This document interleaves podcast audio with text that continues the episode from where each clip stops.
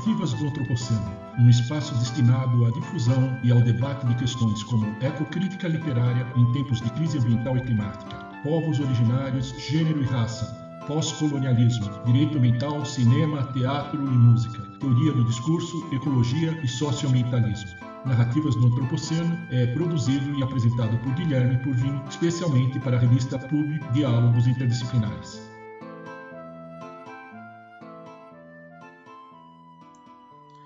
Hoje nós vamos conversar com o professor Paulo Afonso Leme Machado, autor do livro Direito Ambiental Brasileiro, cuja primeira edição data do ano de 1982 e que hoje está em sua 27ª edição.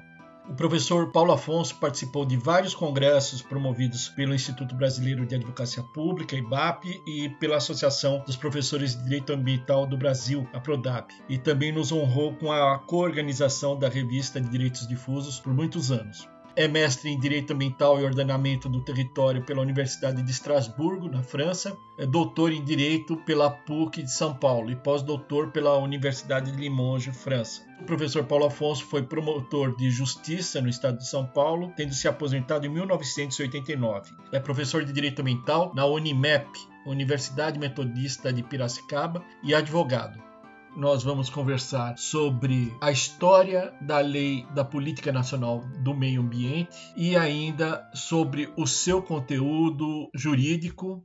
Além disso, nós ainda vamos tratar de questões relacionadas aos recentes acidentes no setor minerário aqui no Brasil.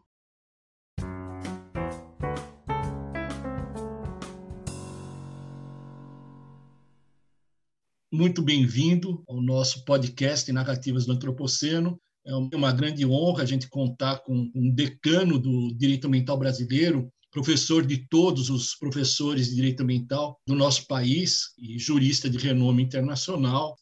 Este ano, 2021, nós vamos comemorar aqui os 40 anos da Política Nacional do Meio Ambiente, não é, professor? A Lei 6938 de 81 é considerada até hoje um, um marco, grande marco histórico do próprio advento do direito ambiental brasileiro. Nós tivemos em 72 a participação do Brasil na Conferência de Estocolmo né, sobre meio ambiente humano, uma época em que surgiram muitas questões graves de natureza ambiental, em que a cidade de Cubatão era considerada talvez a cidade mais poluída, a cidade industrialmente mais poluída do planeta, e o Brasil, na época, assumiu uma posição de liderança dos países em desenvolvimento e trouxe, então, uma pauta de, não diria confronto, mas um contraponto à proposta dos demais países de defesa do meio ambiente o Brasil liderando a defesa do direito ao desenvolvimento. Isso daqui fez com que o nosso país permanecesse na berlinda, né, no, no, meio internacional, e, de certa forma, isso daqui teria sido um dos motivos importantes para que um governo, em pleno período militar, aceitasse a elaboração de uma política nacional do meio ambiente uma política que trouxe, por exemplo, uma grande missão para o Ministério Público, o artigo 14, atribuindo ao Ministério Público o dever de promover a responsabilização do poluidor. Então, gostaria, professor, que o senhor começasse falando da sua trajetória acadêmica e profissional no direito ambiental na década de, de 70, os anos 80, quando que o senhor ingressou no Ministério Público, como foi que o senhor se sensibilizou para a questão ambiental e o que o senhor poderia contar para a gente sobre a história da Lei da Política Nacional do Meio Ambiente, por favor. Estou muito agradecido, muito honrado pelo seu convite, professor doutor Guilherme José Porvinte Figueiredo, nos conhecemos há muitos anos. Fico feliz de rememorar e ter esse podcast organizado pelo professor Guilherme. E vou tocar no tempo e no assunto seguinte. A reunião, a Conferência Internacional das Nações Unidas para o Meio Ambiente, de 1972, ela realmente movimentou as consciências dos próprios governantes, que foram convidados a ir em Estocolmo. Eu, pessoalmente, é interessante ver isso, não posso dizer que o meu conhecimento, a minha vivência de meio ambiente tenha nascido em 72. Não, a minha vida estudantil, eu tive sempre um gosto pela questão antigamente se falava história natural, depois é que veio falar em biologia. Tive bons professores, primeiro no, no é, ginásio de ciências naturais e no colegial em Itapira, onde minha família foi morar. Minha mãe era professora de francês, meu pai era exator na coletoria estadual, depois foi coletor em Itapira.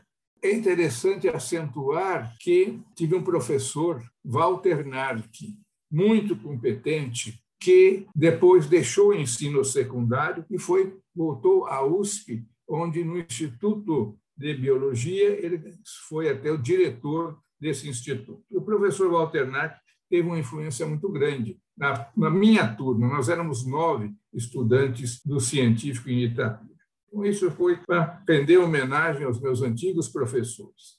Eu sempre gostei de direito, mas também gostava também de medicina. Na minha família eram os dois filhos é, do casal dos meus pais minha irmã acabou indo fazer medicina na USP em Ribeirão Preto, cinco anos mais nova. E eu fui para a área de direito, fiz direito em Campinas, porque era mais fácil a ligação com Itapira, e onde também lecionava uma pessoa da nossa família Leme, era o doutor Lino de Moraes Leme. Não sei se você que fez a USP chegou a ver os dois Lemes que licionaram lá, doutor Lino e doutor Ernesto de Moraes Leme, eram primos do meu avô. O doutor Lino recomendou, licionava na PUCAMP e me recomendou estudar em Campinas.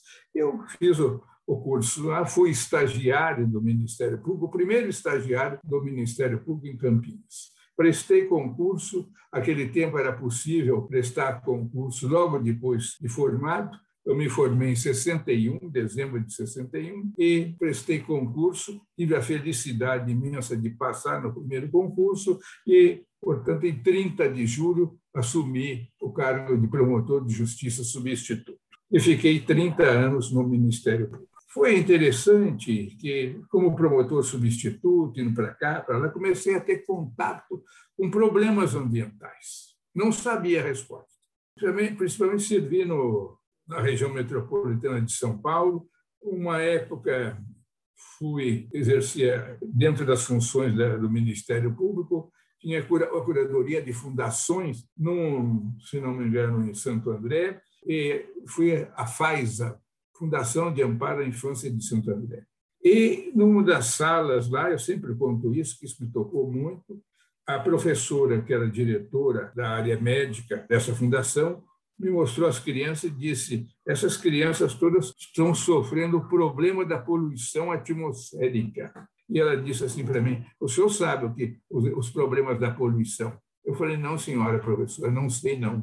Gostaria de aprender porque passei a faculdade toda, não estudei nada de poluição e, como promotor, isso nem caiu no concurso, não tenho conhecimento. Ela disse, mas então está no momento do senhor se interessar pela matéria. Mas foi um interesse, assim, quer dizer, foi o choque, o primeiro grande choque que eu tive, assim, de vendo as crianças com problemas broncopulmonares, crianças pequenas, Daí isso foi indo, etc. Aí, por circunstância e interesse de família, eu estava como promotor já convocado em São Paulo, mas nós viemos para Piracicaba, onde havia o cargo de professora de português no Instituto, Instituto Educação Sul de Menus, e minha esposa era professora titular por concurso, e ela pôde escolher cadeira de português, e havia, tinha havido surgido a vaga de primeiro promotor de justiça em Piracicaba eram dois promotores à época, em 1969. Eu me removi para cá e fiquei aqui em Piracicaba, onde eu continuo morando. Depois fiz na carreira, voltei para São Paulo, mas a família sempre residiu aqui. Então, o problema em Piracicaba foi aí surgiu mais fortemente porque os interesses da população de Piracicaba eram a restauração do rio Piracicaba, que era intensamente poluído. Os problemas do vinhoto, da maneira como se fabricava o álcool, o açúcar e o dejeto dessa fabricação, que era o vinhoto, não era utilizado na agricultura, depois passou a ser, era diretamente lançado dos rios, e aqui no rio Piracicaba. E fato esse que fez com que, à época, não houvesse mais peixe aqui, que era um peixe famoso aqui, que era na Piracema, a subida dos peixes é, no salto do rio Piracicaba. Isso me levou a estudar a questão. Publiquei meu primeiro artigo na revista dos tribunais, Repressão Legal da Poluição, em 1973, um ano depois da Conferência Internacional. E publiquei no Brasil mais cinco artigos. É, um, inclusive, mandei lá para os Estados Unidos e foi publicado. Já levantando questões, apesar que eu também gostava de processo penal tinha já licionado em Ribeirão Preto, na faculdade de lá, mas fui fazendo pesquisas e foi muito difícil pesquisar em direito ambiental, praticamente não havia nada aqui no país. Fui mandando cartas para embaixadas etc., e fui até bater num juiz da Corte Suprema do Japão, o senhor você não sabe disso, e ele mandou textos de leis, é claro que eu em inglês, das leis japonesas, que era um país que tinha um problema ambiental, principalmente já começou na época o problema de Minamata, que era aquela poluição por mercúrio. Não vou me alongar muito, mas é, é um fato muito interessante estudar a questão do mercúrio, que hoje já é uma convenção do mercúrio. Bom, mas daí fui vendo, não tinha aqui meios de estudar isso no Brasil, e por acaso descobri que havia um estava no segundo ano o mestrado em Direito Ambiental, Ordenamento Territorial e Urbanismo na Faculdade de Direito de Estrasburgo, né, que é uma cidade importante da França e fica na vizinhança da Alemanha. E peticionei se, eu puder, se poderiam me receber um aluno lá para fazer o mestrado, me aceitaram, tive o aval do Ministério Público, e então, em 1977, fui para lá sob a direção então do Michel, professor Michel Prieur, que uh, era o diretor do curso. Fui para lá, foi um grande desafio na vida, porque uma vida diferente, uma cidade na região que fica da França, faz muito frio, é uma cidade muito interessante, porque na história ela mudou de nacionalidade algumas vezes, foi da Alemanha, voltou para a França, a França perdeu, brigou, eh, lutou com os alemães. Lá se falam duas línguas, né? o alsaciano, que é, detalhe, se é língua, se é dialeto do alemão, é, mas é muito corrente, e a pronúncia dos franceses nativos lá é especial, mas foi muito bem recebido e, e resolvi fazer uma, a minha dissertação sobre florestas de proteção que equivalem no Brasil a áreas de preservação permanente. O curso era muito bem organizado, esse curso de mestrado, porque dava aulas de direito e tinha um curso obrigatório sobre ciências auxiliares do direito ambiental, como química ambiental, física, urbanismo, paisagismo, agricultura, denrée alimentaire, que é mais ou menos como questão uh, os produtos de charcuteria, essas coisas todas, embutidos, etc. Muitas aplicações eram um curso à noite, puxado, muito interessante também, aprendi muito. E fui, fiz estágio no Ofício Nacional de Forêt, Escritório Nacional de Florestas.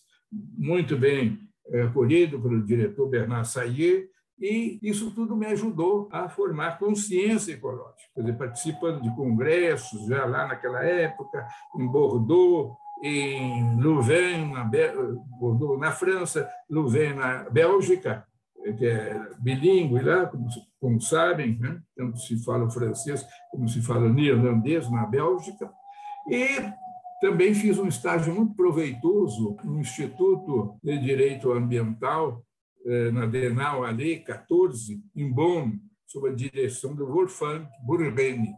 Quer dizer que isso eu acredito que foi uma formação muito boa que eu consegui ter, voltando só no final de 78 para o Brasil com a aprovação no meu mestrado em Direito Ambiental, Ordenamento Territorial e Direito de Urbanismo. E, ao voltar, voltei como promotor de Piracicaba, eu tive, eles da, da França tinham uma faculdade muito importante também, que chama Faculdade de Direito Internacional, não ambiental, de Direito Internacional, Faculdade de Direito Comparado e Internacional. E eles patrocinavam cursos. Como eu era professor aqui na Universidade Metodista de Piracicaba, depois eu fui ser professor da Universidade Estadual Paulista, na Unesp. Eu consegui, com diversos patrocínio da cidade, do prefeito, que tinha uma consciência ambiental na época, organizar o primeiro curso internacional, o primeiro curso de direito, internacional de direito ambiental. Duas semanas, em Piracicaba, em agosto de 1979. Portanto, dois anos antes da Lei de Política Nacional. E isso foi muito importante, porque a gente pôde trazer professor de Berkeley, dos Estados Unidos, professor da Alemanha, Rebinder, né? lá foi dos Estados Unidos, Sachs. O Sachs, já, lamentavelmente, já faleceu, mas veio diversos temas. E nós fizemos, e como procurador do Estado, que você deve ter conhecido muito, não muita presença, vieram dois, por exemplo, o Alaor Café Alves, professor da USP, seu conhecido, é, um que foi procurador municipal, Toshio Mukai, fez. E nós tivemos aqui, do Brasil todo, 200 pessoas, inclusive o desembargador Tico Brai Fernandes Neto, desembargador, cabelos brancos, nativa, a de Santa Catarina, que deu assim, vamos dizer, uma conestou a, a força do curso. Veio um desembargador sendo aluno aqui por 15 dias, por duas semanas.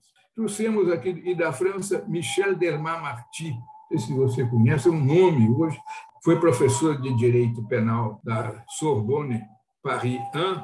Depois, ela, tá, o nome da professora, ela foi convidada, porque na França, é, chegar-se ao Collège de France é o, é o sumo que um professor pode chegar o Collège de France dá cursos assim livres, não dá títulos também, mas são os professores que, pela sua sumidade, onde lecionou muito tempo Foucault, lecionou no Collège de France. Então, então são cursos variados e a professora Delma Marti também foi para lá. Ela esteve aqui conosco, então nós tivemos o eh, Guilherme Cano, da Argentina, que já havia feito um projeto de lei para a Colômbia. Quer dizer, o nosso curso foi muito forte. E trouxemos, convidamos o professor Paulo Nogueira Neto, que já estava borbulhando a possibilidade de, desse projeto da Política Nacional do Meio Ambiente.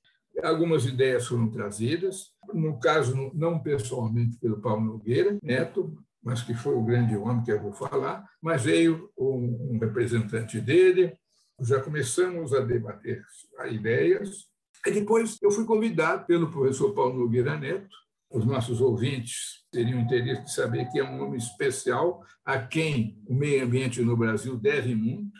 o Paulo Nogueira Neto teve duas formações na USP.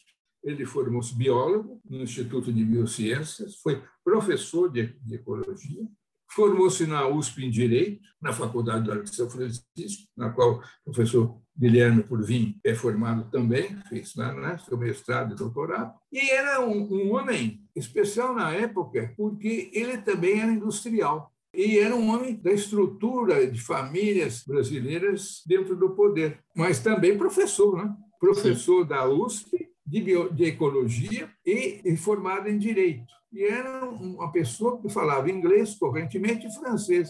Dizer, era um homem muito culto. Esse chegou pessoalmente a conhecê-lo, não era um homem de falar muito, era muito simples, e ele ficou 13 anos como secretário federal do Meio Ambiente. Então, ele coordenou esse projeto legislativo.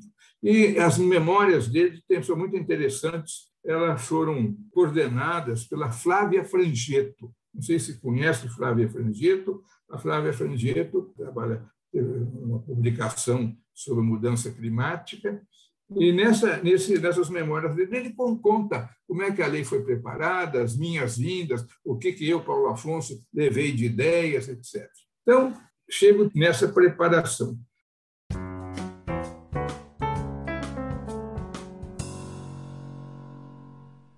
A lei, para ser sintético, com as diversas colaborações que foram diversas pessoas, mas eu pessoalmente pude levar ideias que já e que foram, principalmente a primeira ideia que passei foi o direito à informação. Então, está no artigo 6 da lei, e um artigo décimo, primeiro, sobre o direito de acesso às informações de perícias.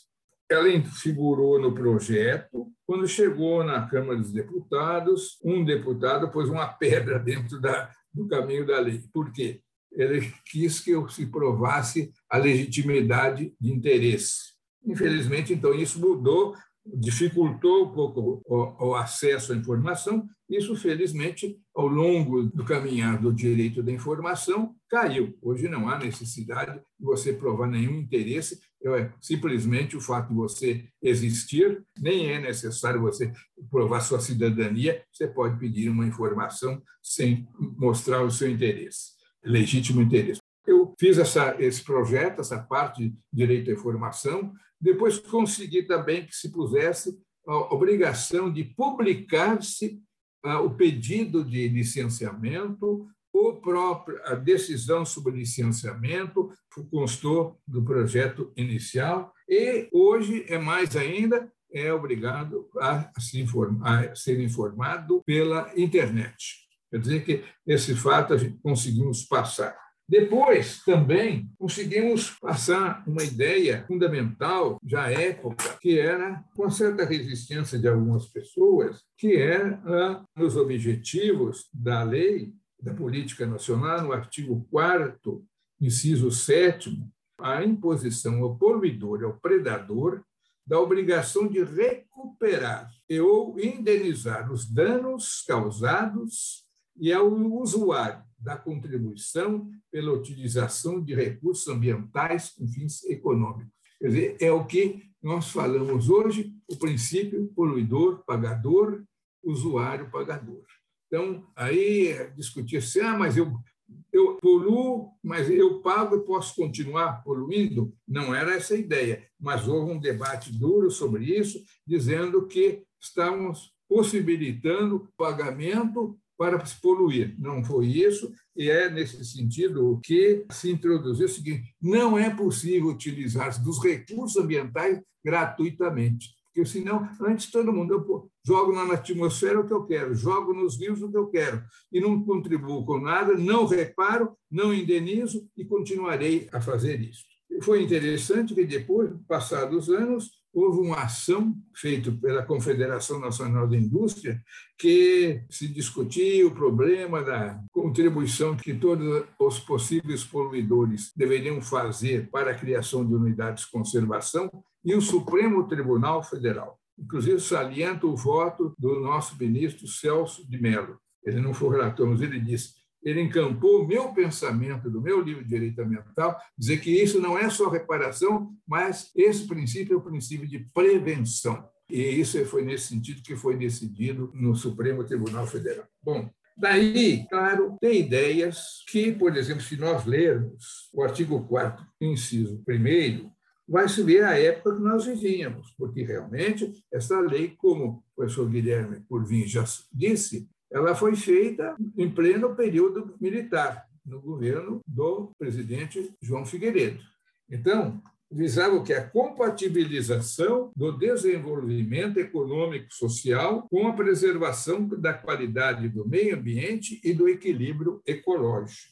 Então, essa ideia não se falava em desenvolvimento sustentável, mas a ideia do equilíbrio é compatibilizar foi uma ideia que que nós vamos ver que depois teve eco na própria Constituição Federal de 1988. Então, essa ideia foi sendo perpassada até os dias de hoje, nós votaremos.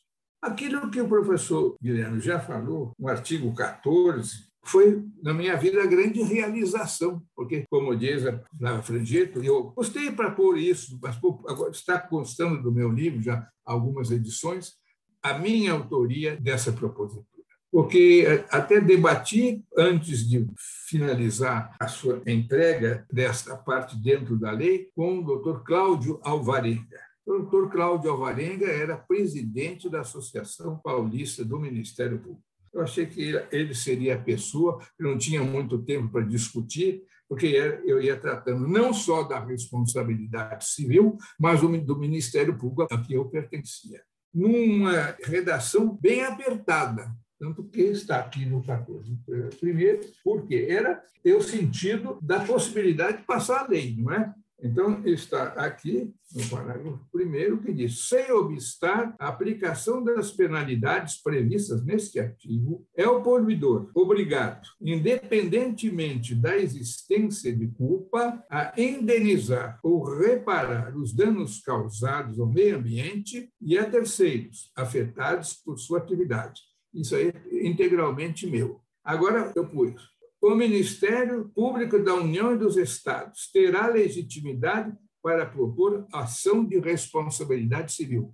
É da minha autoria também. Mas acrescentaram no Congresso e criminal. Eu acho que não precisava ter sido acrescentado, porque já era tarefa normal do Ministério Público ter a sua competência na área do crime por danos causados ao meio ambiente. Então, é esta, é esta parte da lei que foi a grande, e até hoje é, a revolução jurídica da lei, que é a responsabilidade sem culpa. E isso, é claro, não veio assim, não caiu de paraquedas. Eu fui nos meus estudos eh, na França, escutando as conferências, vendo da importância de sair da responsabilidade subjetiva. Eu aqui peço desculpa, estou mostrando aqui meu livro, ao, o Guilherme que já sabe, aí é, é oral, é a última edição do meu Direito Ambiental Brasileiro, atual na 27 edição, está agora passou a ser uma, da Maria dos Editores, editora e os Então, eu vou ler o que eu sempre afirmei.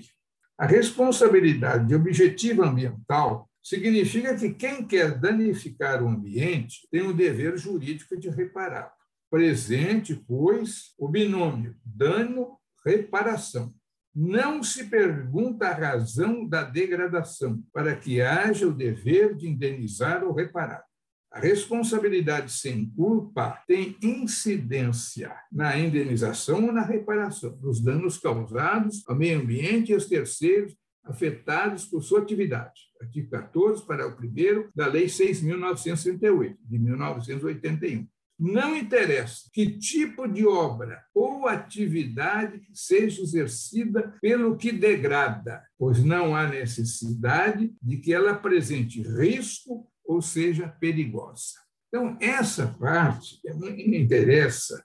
A atividade não tem que precisar ser perigosa ou de risco. E é importante ver o novo Código Civil, novo que é de 2002, é, e quando entra em 927, ela fala o quê? Que é a responsabilidade, no parágrafo único, pela lei, o que é obrigatório pela lei.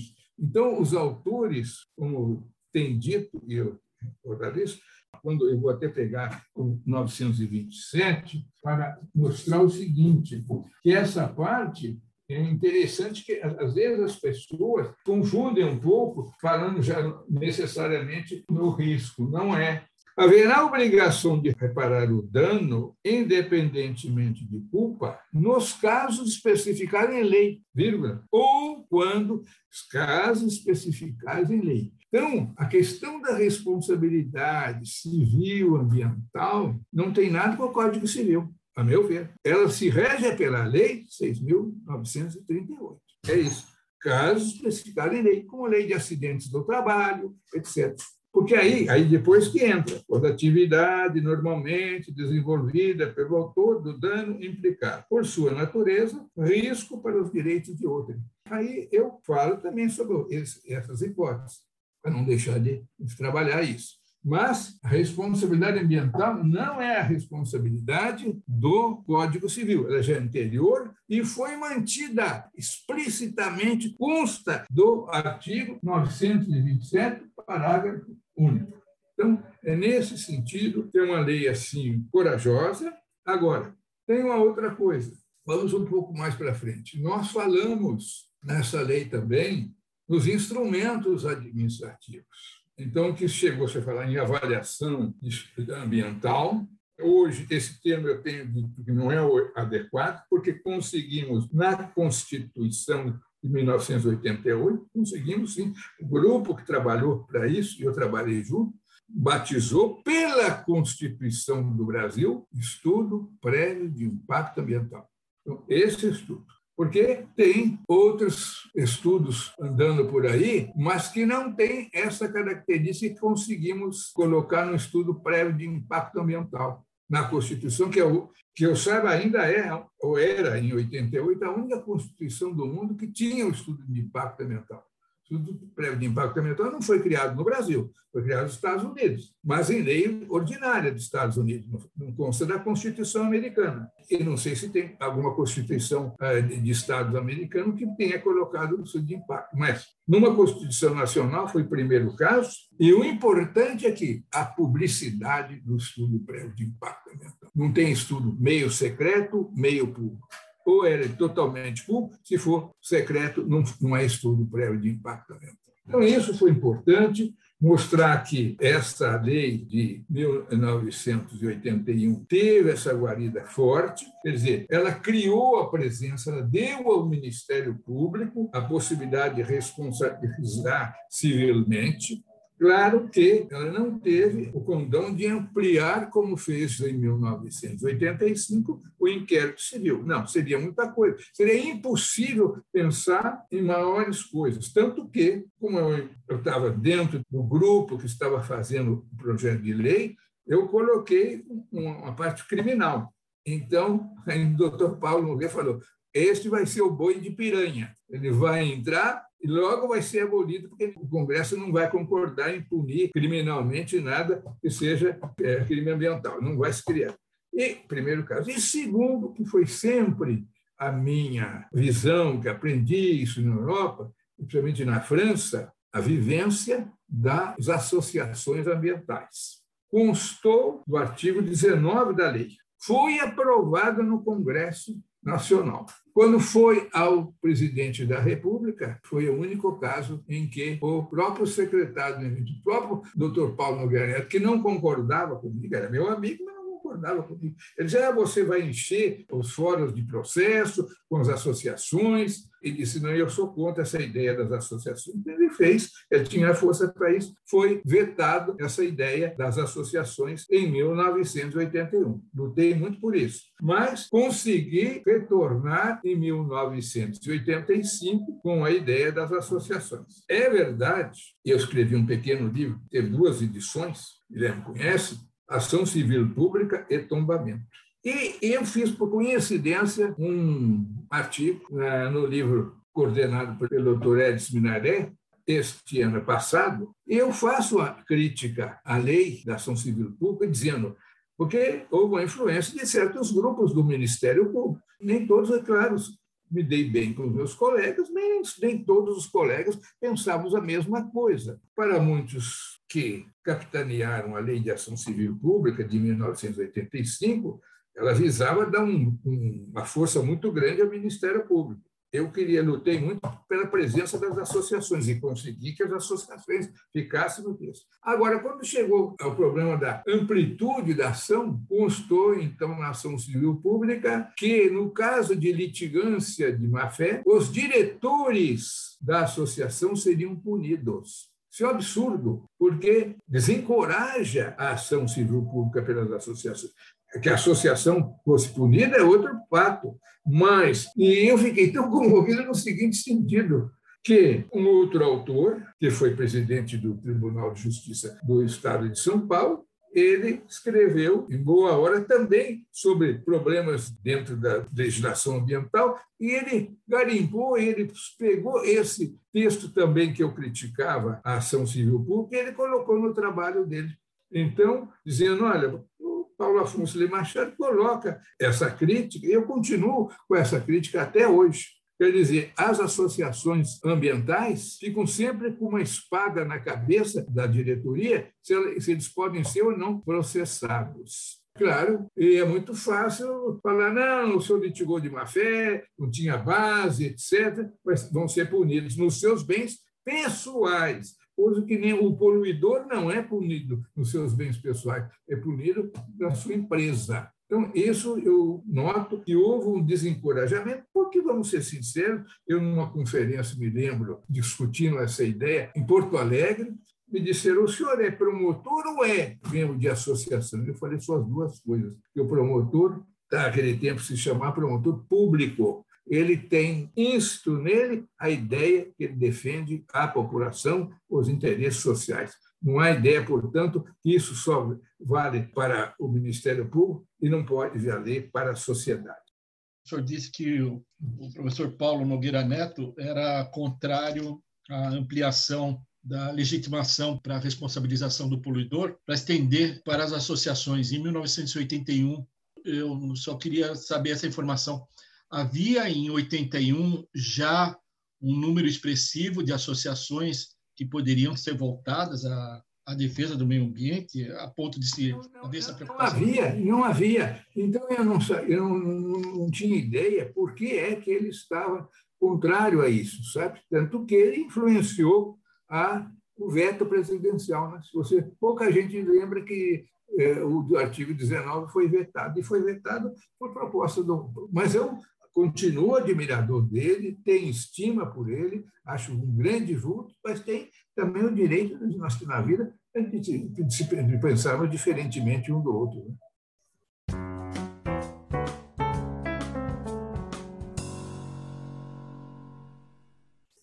Professor, algumas observações rápidas aqui. Com relação ao dispositivo que foi de sua autoria, do dever de reparar o dano causado ou indenizar que, no fim das contas, é uma forma de se fazer valer a ideia do desenvolvimento sustentável. Ou seja, evitar que as externalidades ambientais não sejam computadas no preço de uma mercadoria.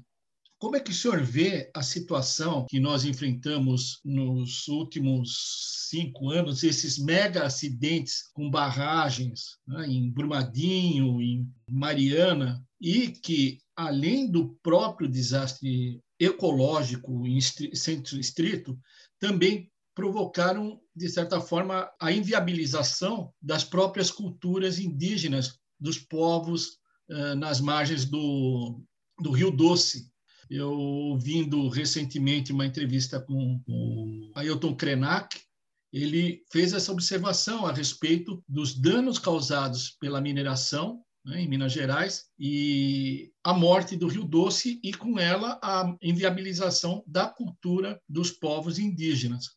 Como é que se pode pensar numa mineração que internalize os custos ambientais, os danos causados. Se é próprio da mineração, retirar os bens e eles nunca vão voltar ao ambiente. E qualquer cálculo de indenização muito provavelmente resultaria em inviabilidade econômica do empreendimento. É, é interessante essa questão, porque eu trato no meu livro já edições anteriores, sobre a lei que foi de 2010, lei de barragens. Fiz, dei curso lá em Belo Horizonte sobre essa problemática, logo depois da ocorrência do desastre de Mariana. No de Brumadinho, não. Brumadinho não estava, já tinha dado o curso. Mas, veja, quer dizer, tem toda a razão de ver, dizer, o problema seria o caso de se dizer: seria possível fazer uma atividade minerária sem danos ambientais? É a primeira questão. É imexível a terra ou não? É outra questão. A terra deveria, poderia ser ah, trabalhada, que uns poderiam dizer que está se violentando o interior da terra? Outra questão. Mas, já na primeira lei de 2010, eu levantava, mas levantei, eu disse como, como é difícil escrever. Porque às vezes você escreve, eu escrevi umas três linhas ou quatro linhas sobre isso. Fiquei perplexo de ver que a apuração da segurança das barragens era feita somente pelos mineradores. Isso já em 2010. Mas ficou lá, ninguém tomou conhecimento, o Ministério Público não tomou conhecimento. Né? Agora, com a lei de 2020, eu fiz um novo trabalho, que vai sair, com a graça de Deus, nessa nova edição do livro, e já vai sair na Espanha um trabalho que fiz em comum com a Procuradora Regional da República, Sandra Kish, que foi minha aluna no mestrado aqui, mostrando as imperfeições da nova lei, que eles façam a nova lei e se comete o que eu chamo de indignidade de se atribuir a verificação primária da segurança da, da barragem para somente para a equipe da empresa. Então, quer dizer, a sua pergunta é mais ampla, mas iria até, conheço o seu pensamento, você é uma pessoa avançada em questão de direito de propriedade, etc., sua, sua formulação filosófica, se eu me lembro, né?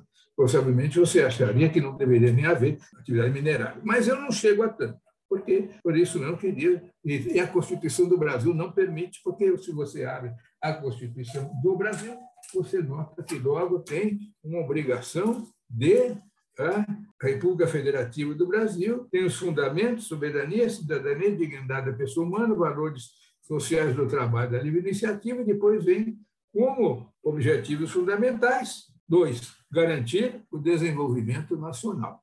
Então, a questão do desenvolvimento nacional é constitucional. Então, esse é um problema que nós não podemos esquecer. Quer dizer, você chegar a dizer não, não vai haver atividade, você está contrariando a Constituição. Agora, como essa atividade vai se desenvolver é outro problema. E continua a mesma coisa, quer dizer, as associações ambientais, o Ministério Público não é convidado, não é nem cientificado para as perícias, as atividades comezinhas e elementares, rotineiras de fiscalização das barragens. Não sei se você concorda com isso, já tinha se lembrado disso ou não. Gostaria de ouvir sua opinião sobre essa questão da segurança das barragens e a sua fiscalização. Professor, a Constituição Federal, inclusive, estabelece uma forma diferenciada de recuperação do meio ambiente no caso da mineração. Né? Não é a regra geral da, da, das atividades é, produtivas. É, é, você né? vê no, no 225, ela tem um tipo, então, tem, muito bem, gostei que você falou, e, e, é isso aí, ela fala aqui, eu, eu, eu posso ler, então, ela especialmente até tem um caso que eu cito até na minha maneira de ver quando eu trato de áreas contaminadas. Não sei se conhece esse meu trabalho, publicado no, no livro de Estudos de Direito Ambiental, aparece no número 3, eu coloco isso. Agora, quando você pega o 225, você vê o seguinte, que diz o quê? Diz, aquele que explorar recursos minerais fica obrigado a recuperar o meio ambiente degradado de acordo com a solução técnica exigida pelo órgão público competente, na forma da lei. Isso é reparação. Não, eu estou indo muito mais para frente do que reparação. Na prevenção, o grande problema aqui é como prevenir. Sim, sim, não, eu concordo com o senhor plenamente. A gente sabe que o plano da Companhia Vale, sabe que a, a Companhia Vale já estava prevendo que poderia inundar, que poderia se romper a barragem. Ela desprezou o risco lá em Brumadinho. Havia um, um restaurante, né? a, a, sede do, da unidade estava a jusante da barragem. E também não sou contrário, eu não chego ao ponto de, de ser contrário a, ao direito ao desenvolvimento nacional. Ainda que eu tenha aqui minhas dúvidas sobre qual foi o tipo de desenvolvimento, qual foi o, o benefício que até hoje trouxe atividade minerária para o estado de Minas Gerais. Me parece que vem sendo uma atividade extremamente predatória e não tem sido em benefício do país, e muito menos da população local. Primeira vez que eu fui para aquela região, fiz uma viagem de carro de Mariana até Sabará, passando por Catas Altas, por Santa Bárbara, pelo convento do Caraça isso foi em 1978, foi um cenário que eu vi. 20 anos depois, o que eu vi foi um cenário de destruição. A impressão que eu tinha é que estava percorrendo um campo onde tivesse ocorrido um bombardeio nuclear, porque só alvercas, nenhuma vegetação, aquela lama tóxica, mesmo ao redor da, do convento do Caraça, onde tinham os lobos, o que antigamente eram um raio de 40, 50 quilômetros de vegetação, agora era uma faixa de mais ou menos uns 3, 4 quilômetros de raio. As cidades não tiveram progresso nenhum, pelo contrário, veio crime, prostituição, narcotráfico para o local. Então, a gente tem que pensar também nessa questão, o que, que vem a ser o direito ao desenvolvimento no caso da mineração. Não, mas, não, mas esse caso, né, eu concordo. Eu vou lhe dar mais testemunho E que quando eu fiz conferência lá, peço desculpa não dizer onde e como, eu fiquei chocado que não houve participação do auditório. E por que depois eu refleti? E hoje falo até. Porque, tristemente, é o que aconteceu. As, a, a, o, o Estado de Minas, o nome já diz Minas, Minas Gerais, ele passou a existir ancorado muito, depois surgiram siderúrgica e tal, mas no quê? Cada família tem um filho, um neto, um cunhado, um pai, uma pessoa ligada a uma mineradora, dependente de uma mineradora. Então, eles não podiam falar. Eu até falei, mas as tuas ordens aqui, eu teria o maior prazer de debater com os senhores essa questão da mineração. Então, não houve perguntas. Então, por quê? Porque as pessoas vão se comprometer até, não é verdade, se a, a, demissão dos familiares da questão. Agora, o que eu chamo, sim, nesse artigo, é que o Ministério Público Federal e o Ministério Público Estadual, que são pagos para isso, têm a obrigação de se colocar na frente, porque se não houver isto, eu acho que vão, nós vamos ter outros brumadinhos da vida tristemente iremos, porque não há prevenção eficaz, séria, crível, crível, acreditável na, na questão da ocorrência ou não da, da, dos desastres minerários. Além disso, você disse tudo aí, quer dizer, o lucro tanto é, é fácil ver que a, a lucratividade da Companhia Vale do Rio Doce cresceu brutalmente, saiu dos jornais essa semana, e ficam regateando as, as indenizações para cá, para lá. Até hoje não reconstruíram. É, é Bento, Bento de Freitas? Bento, Bento, Bento, Bento Rodrigues. Bento Rodrigues. Bento Rodrigues. Bento Rodrigues. Então, não reconstruíram, era para reconstruir, puseram uma fundação lá, não sei como essa fundação é, é, funciona ou não. Quer dizer, isso quer dizer um micro, micro desastre, que foi Mariana. Agora, o macro desastre então, nem se falar. Agora você vê né, que não foi atingido. E ainda eu levanto a questão a ser debatida, não sei se você tinha olhado, criar um tal das ZAS. Sabe o que é? O ZAS é a zona de autossalvamento. Só como se isso fosse uma mágica que criaram, porque não pode ter nada, empresas e tal, numa zona que possa sofrer a ruptura da barragem. Só que depois se abrem exceções. Empregados vão trabalhar lá, o que eu acho inconstitucional. Quer dizer, você admitir que haja trabalho, ainda que, ah, mas é de manutenção da barragem, etc., você expor a vida humana conscientemente a perigo gravíssimo de morte. É a tal desastre que é a zona de autossalvamento, que o próprio nome diz autossalvamento, quer dizer, é um salve-se quem puder. Quer dizer, quem tiver ali vai morrer, mas que a empresa não está obrigada a, imediatamente a removê-lo. E ainda eu lembro, porque eu tenho essas questões de desastre me interessam muitíssimo, sabe?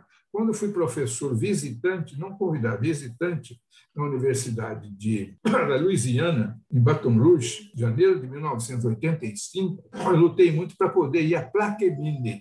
Lutei porque não, não era fácil ir a uma determinada indústria. É a mesma indústria que rompeu-se lá, que teve problema em Bhopal. Sabe, em Bhopal foi num dia, né? 1.800 pessoas morreram na Índia. E eu quis ir a, a, a essa indústria. E fui. A universidade me proporcionou o carro, tudo. Eu fui lá. Primeira coisa que eu levei um susto foi a cidade de Plaquemine. Isso em janeiro de 85. O, o drama de Bhopal, na Índia, tinha sido em 84. A cidade estava vazia eles põem placa, eh, madeiras nas portas para não arrombarem, não havia ninguém. Por quê? Por causa do acidente. Então, eu fui à, indústria, fui recebido oficialmente lá, porque a universidade é que estava pedindo a minha ida lá. O que tinha na universidade, na, na, na indústria? Permanentemente a presença de ônibus, porque poderia, de repente, surgir um acidente lá, que era o mesmo produto de Bhopal. Então, iriam escoar as pessoas.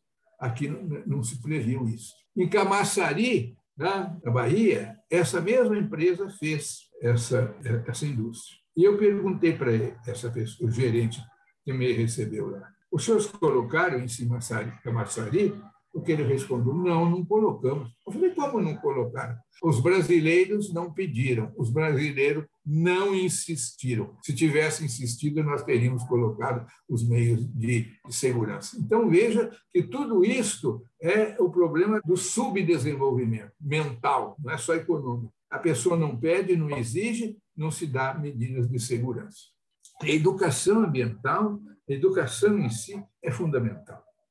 Não é porque sou professor é que estou dizendo isso. Sou filho de professor, neto de professor, digo isso e casado com professor. Acho o seguinte: se não houver uma formação própria para a prevenção, ninguém vai prevenir. As pessoas, se não são preparadas para prevenir, elas dificilmente elas vão tomar atitudes de evitar o mal acontecer. Seja hoje, no ano de 2021, nessa pandemia do coronavírus-19, ou seja, nas questões ambientais. Quer dizer, a educação é fundamental para formar hábitos saudáveis e ter também a sensibilidade dos valores ambientais. Então, são ideias assim que eu quis trazer a você, dentro de uma perspectiva de que se possibilita dia a dia maior possibilidade de defesa do meio ambiente. Narrativas do Antropoceno é um podcast criado, produzido e apresentado por Guilherme Porfim, especialmente para a revista Pub. Conheça o blog da revista Pub acessando www.revista-pub.org.